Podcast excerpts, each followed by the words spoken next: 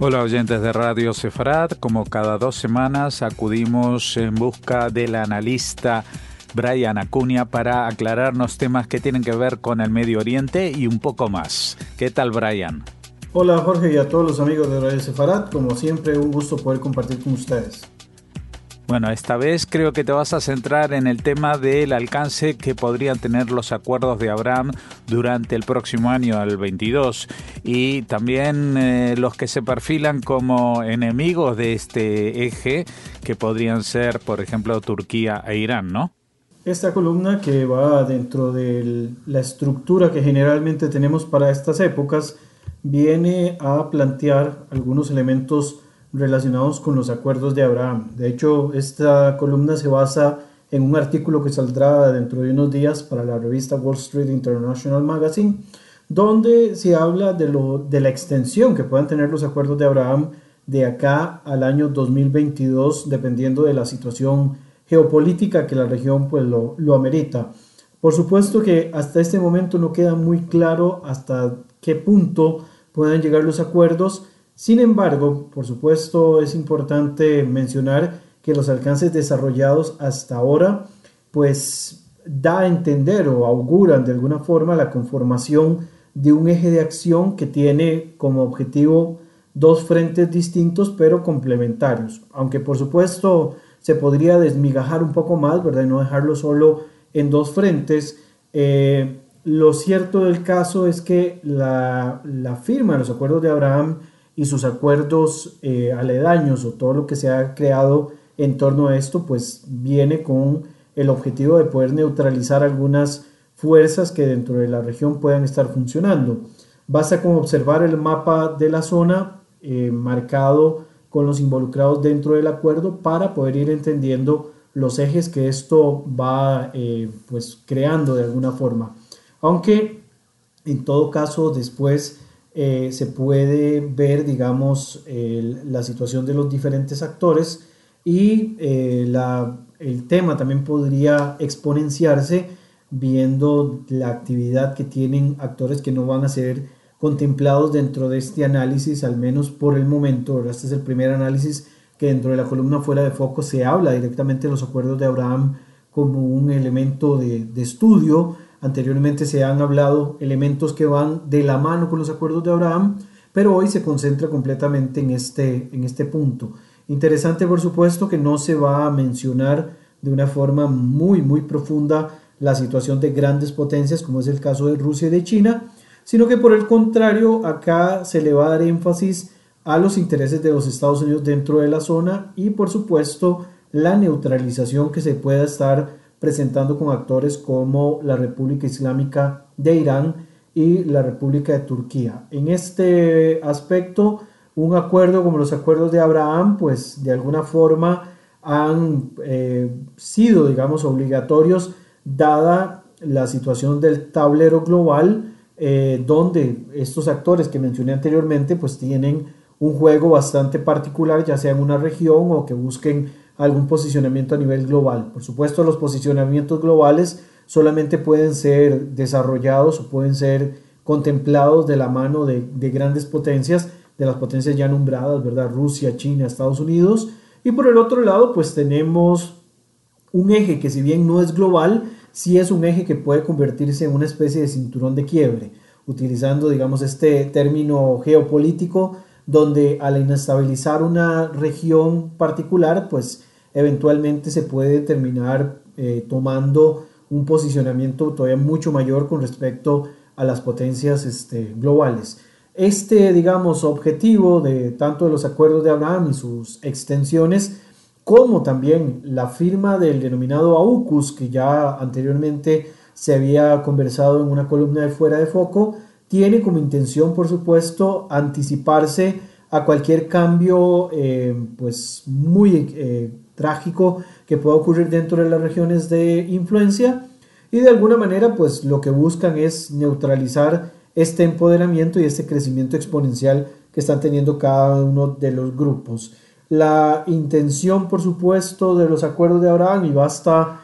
con echarle un ojo al mapa, como mencionaba al inicio, lo que tiene, digamos, es como intención, pues, gestar algún tipo de corredor de acción dentro de una zona donde ya anteriormente se han tenido algún tipo de acuerdo que se van a ver eh, influenciados y conectados con los denominados acuerdos de Abraham. Existen países que al entrar en este vínculo directo con Israel en la época actual, con los famosos acuerdos de Abraham, se van a unir a países que anteriormente ya lo han hecho y si vemos el mapa vamos a ver esa conexión eh, anteriormente nombrada, ¿verdad? Para transformar o, contemplar este eje de ejecución que al final de cuentas pues termina siendo bastante importante. En el año 79 recordemos que la República Árabe de Egipto firmó eh,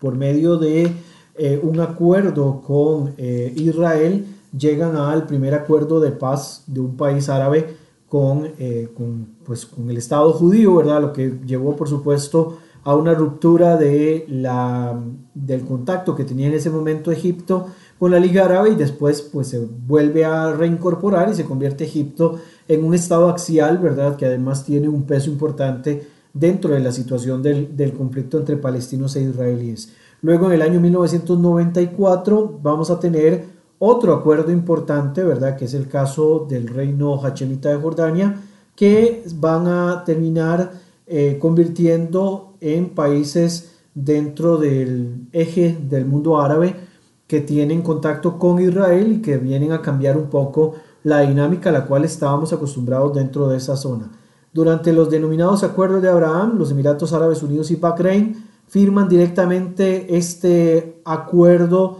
de, de normalización de relaciones con Israel, cambiando una vez más la agenda del mundo árabe con respecto a este conflicto. Eh, lo más trascendental de esta movida es la supuesta despalestinización de la agenda del mundo árabe en el Golfo para lograr acuerdos de beneficio tecnológico, alianzas militares y vínculos económicos y comerciales que además se van a fortalecer con las nociones que tienen estos países de querer dejar atrás un poco esta dependencia estratégica basada en el petróleo y en el gas y pasar a tener una diversificación de los mercados en la oferta en cuanto a servicios y productos, ¿verdad? De cara, por supuesto, a los grandes proyectos planteados para el año 2030, la denominada Agenda 2030, donde tenemos dentro del mundo árabe del Golfo dos grandes impulsores, que son Mohammed bin Zayed, del cual ya hemos hablado en otras ocasiones, que es el príncipe heredero de los Emiratos Árabes Unidos, y Mohammed bin Salman, que es el príncipe heredero del Reino de Arabia Saudita. Otros países que por adhesión como la República de Sudán, así como el Reino de Marruecos, se van a unir al proceso para garantizar sus propios beneficios de la alianza. No es un tanto un tema de que les surja tener amistad con Israel, sino que les están ofreciendo algo a cambio. De nuevo, se saca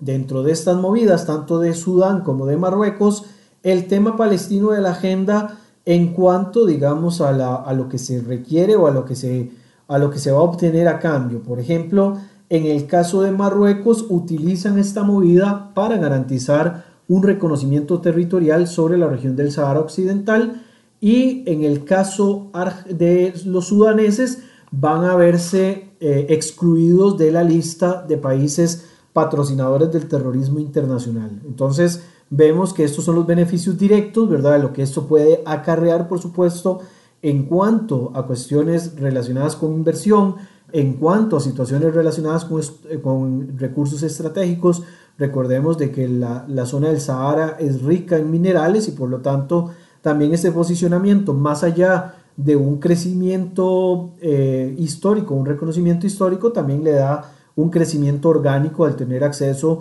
a este tipo de recursos que al final de cuentas pues también pesan dentro de los esquemas de los diferentes conflictos. Eh, por otra parte, pues existen otros países que contemplan hacerse eh, pues también partícipes de este acuerdo, en tanto que otros se van a terminar asociando por accidente. Entre este primer grupo de los que contemplan unirse a los acuerdos, se habla o se ha planteado entre esos algunos miembros de inteligencia israelí el caso de Qatar y el caso de Omán. Aunque en el, en el planteamiento del Emirato liderado por los Al-Sani, ¿verdad? Se ve con recelo por cuanto los, el clan de los Al-Sani pues tienen vínculos muy importantes con los hermanos musulmanes y otras organizaciones salafistas como ha ocurrido en los últimos meses y se ha logrado ver con el caso del talibán afgano. Mientras que el sultanato de Omán solamente vendría a ser un efecto dominó eh, en su vínculo con el acuerdo, ya que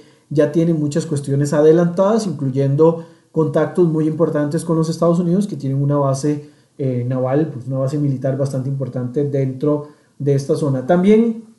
se habla o se, ha mencionado en estos estudios de inteligencia países como Malasia y como Túnez, que podrían también ser parte de este eje eh, y que son también pues miembros o que, o que tienen algún tipo de contacto importante en las zonas asiáticas, en la región mediterránea, en el norte de África y también por supuesto muy cerca del Golfo eh, Pérsico, así como también influencias en zonas como el Golfo de Omán, el Mar Arábigo y los accesos al Golfo de Adén y el Mar Rojo hasta el Canal de Suez inclusive. Un país importante que entra accidentalmente en el acuerdo es el Reino de Arabia Saudita, decimos accidentalmente entre comillas, ¿verdad? Ya que eh, está, digamos, eh, un, tema ahí de, de, resistencias y lo han tenido muy, muy claro que mientras no se llegue a una solución del tema palestino, ellos no van a unirse abiertamente al acuerdo, pero ya tras bambalinas se han ido normalizando algunas medidas, ¿verdad? Como facilitar que vuelos comerciales desde y hacia Israel atraviesen el espacio aéreo saudita, así como supuestos de conversaciones secretas entre líderes e inteligencia de ambos países con el fin de poder contrarrestar cualquier tipo de reforzamiento del poder iraní dentro de la región. En consideración con el mismo mapa del Medio Oriente y de los países que forman parte de este, de, este grupo, se ha creado un eje de acción en dos frentes principales, como decía al inicio, el Mediterráneo Oriental y la zona del Golfo Pérsico, generando incluso una especie de corredor de acción, de ser necesario en caso de que exista algún tipo de enfrentamiento militar, que no está contemplado, por supuesto, en estos momentos como un aspecto de guerra total, sino que probablemente vamos a seguirlo viendo en el, en el esquema de guerras irregulares o lo que ya hemos planteado en infinidad de ocasiones como guerra híbrida. Lo que corresponde a la zona del Golfo y las zonas aledañas hasta el Mediterráneo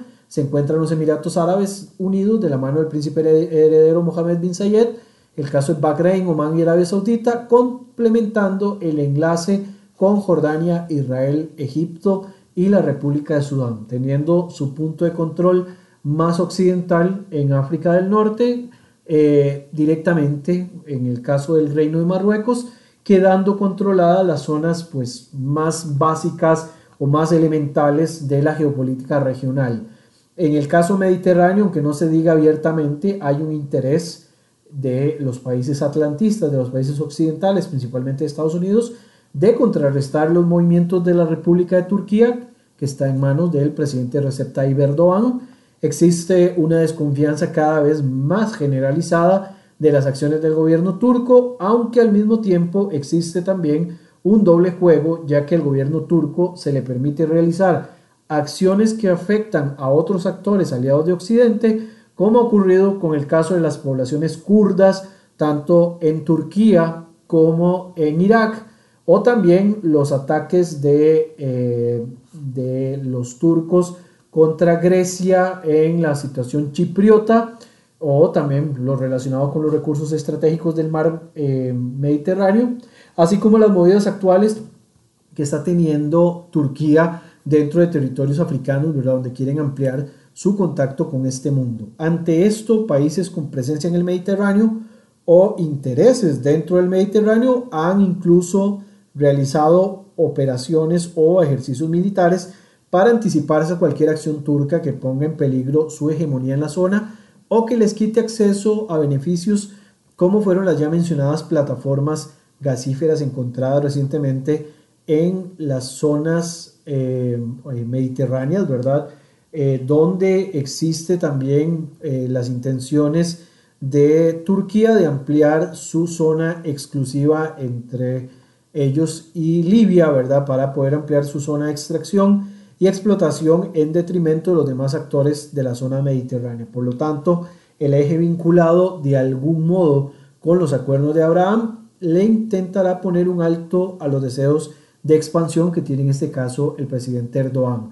Mientras que en la otra parte de la ecuación se encuentra una región donde la principal amenaza a la estabilidad sigue siendo los intereses nucleares de la República Islámica de Irán. Por lo que todas las acciones van a, buscar o verse, digamos, en la necesidad de intentar llevar un equilibrio en las fuerzas dentro del área. Los bloqueos eh, anteriormente realizados de Irán contra el estrecho de Hormuz, por donde sale gran parte del petróleo hacia los mercados internacionales, más las constantes eh, amenazas que significa la influencia iraní al mar Arábigo desde el Yemen, motiva o ha dado, digamos, todavía mucho más fuerza a las alianzas relacionadas con los acuerdos de Abraham y evidentemente que eh, hay que entender que si la contención diplomática impulsada en primer lugar por la Unión Europea, que siempre maneja como un doble estándar para este tipo de circunstancias políticas y por eso a veces terminan poniendo en riesgo a todas las alianzas y demás,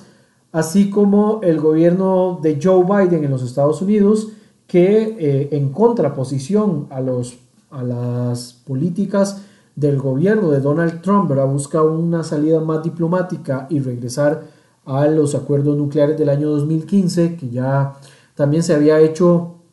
en algún momento una columna relacionada con esto de por qué se hacen, digamos, estos cambios tan significativos y es porque el presidente Trump llega a la conclusión de que Irán no estaba cumpliendo con los acuerdos y Joe Biden, por el contrario, intenta regresar a un acuerdo del cual él fue parte. Durante el gobierno de Barack Obama, ellos fueron parte de este proceso para intentar llegar a lo que denominaron en aquel momento un, buen, un mal acuerdo antes de un buen pleito, una buena guerra, ¿verdad? El presidente Trump, por el contrario, había tomado la decisión de castigar a Irán de una manera bastante significativa para evitar de algún modo que esto pudiera eh, ser, digamos, el, el, camino que le facilitara a Irán el hacerse con material nuclear para uso bélico. Sin embargo, pues el gobierno de Biden, como ya lo mencioné, regresa a una posición anterior y deja, digamos, un poco descartados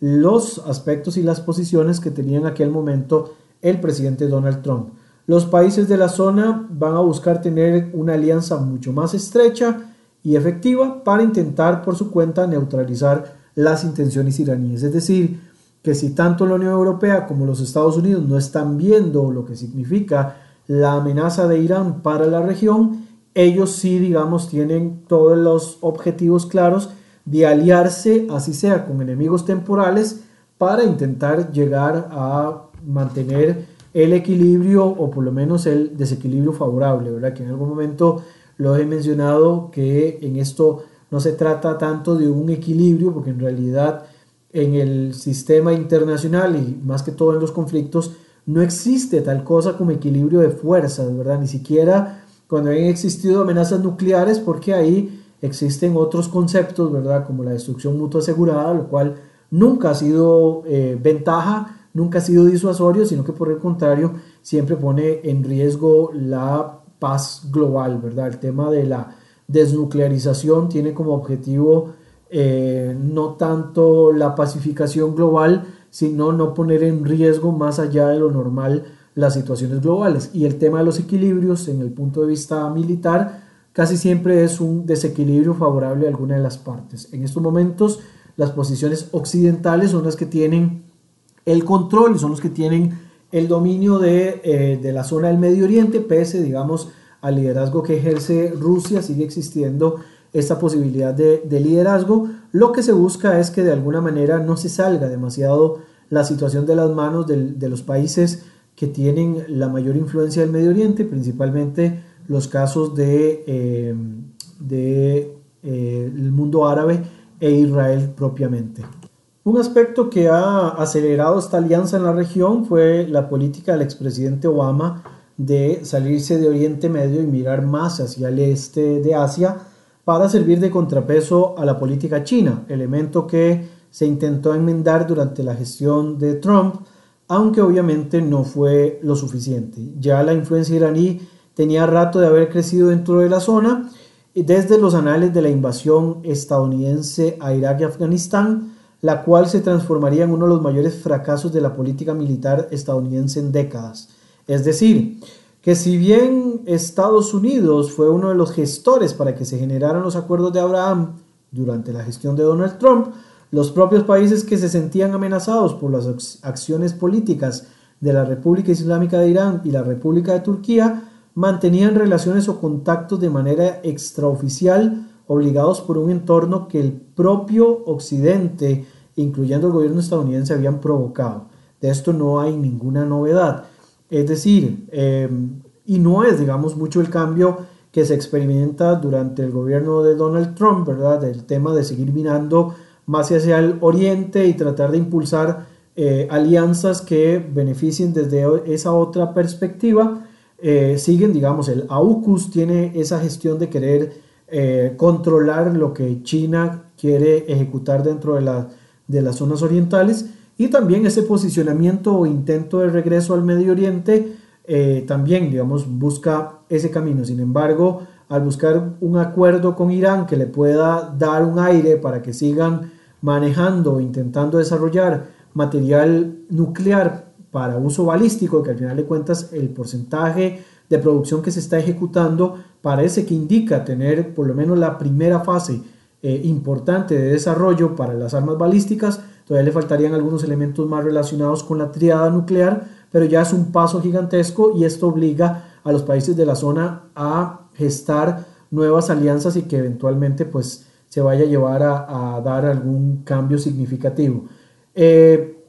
para el año 2022 es posible que se intente reforzar aún más los vínculos asociados con los acuerdos de Abraham, sin embargo hay algunos aspectos que podrían atrasar el proceso o que llevarían la situación por otros rumbos. Un ejemplo lo anterior es la situación actual de la República de Sudán, que si bien se llega al acuerdo de regresar al gobierno de transición luego del golpe de Estado que sufrió el primer ministro Abdallah Hamdok, el riesgo de un nuevo colapso sigue latente y esto se mantiene en manos más bien del general Fabdel Fattah al-Burhani, por lo que el asunto no está seguro de que se pueda continuar por la ruta, la ruta trazada, hasta este momento, incluyendo por supuesto los acuerdos con Estados Unidos y Occidente, eh, que puedan tener plenamente a los sudaneses dentro del proceso extendido de los acuerdos de Abraham. La situación iraní y las acciones turcas podrían también ser otro factor que escale las posibilidades de adhesiones al acuerdo para seguir manteniendo la contención adecuada. Hay circunstancias alrededor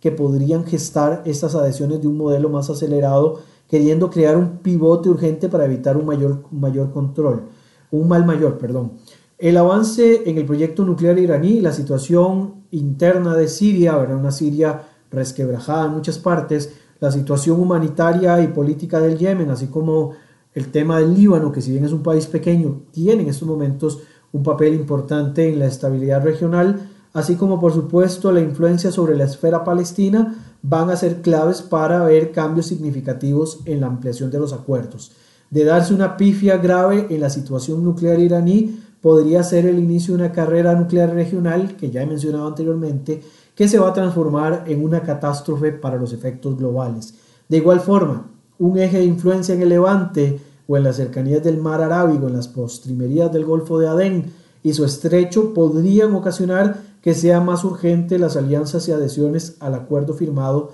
y otros parecidos. En el caso turco, conforme se mueva Erdogan fuera del eje occidental y en función a una agenda islamista, más posibilidades existirán de que deba existir una alianza árabe-israelí funcional para los intereses de la región, porque la dinámica islamista de los hermanos musulmanes buscan hacerse con el control de la influencia del mundo musulmán en general, no solamente en el Medio Oriente o no solamente en algunas partes de Asia, sino en todo el mundo musulmán en general. Y eso se ve en las movidas políticas y religiosas que a lo largo de Asia Central, el sudeste asiático y el propio Medio Oriente y África ha promulgado Turquía a través de su líder, a través también de un movimiento panturquista, ¿verdad? Asociado también con los famosos lobos grises, este grupo fascista turco que ha tenido pues mucho énfasis en los últimos tiempos en el, en el mundillo de Erdogan. Todo esto hace, digamos, entender que esas movidas propiamente de Turquía son contrarias y son poco beneficiosas para Occidente. Evidentemente faltan elementos por seguir dentro del análisis, las circunstancias que rodean los alcances de los acuerdos de Abraham y su destino, pero dentro de estas líneas se intentó al menos explicar los frentes que han motivado los movimientos y los actores principales a los que se les busca contrarrestar, dejando momentáneamente por fuera los casos específicos de potencias globales, como ya lo mencioné en algún momento, quienes tienen intereses desde una agenda eurasianista y donde Medio Oriente y sus actores juegan un rol más de peones temporales de un proyecto mucho más grande. En todo caso, y como lo he hecho en la dinámica de los últimos años, desde que existe la columna de fuera de foco, en la próxima columna se abordarán los aspectos más importantes de la agenda del Medio Oriente. Probablemente se retome otra vez un poco más los acuerdos de Abraham, sin embargo no tan profundo como en esto, sino una generalidad. Se hablarán de las situaciones más apremiantes para el Medio Oriente durante el año gregoriano 2022 que estaremos prontos a comenzar y dentro del cual, hasta donde nos dé tiempo, ya sea que lo tengamos que hacer en una o dos columnas, se explicarán estos elementos y los alcances y riesgos hacia los cuales cada uno de los actores que tienen funcionamiento dentro de la región puedan finalmente pues, verse afectados. Jorge. Muchas gracias por habernos atendido, como siempre, Brian Acuña. Hasta la próxima entrega dentro de dos semanas.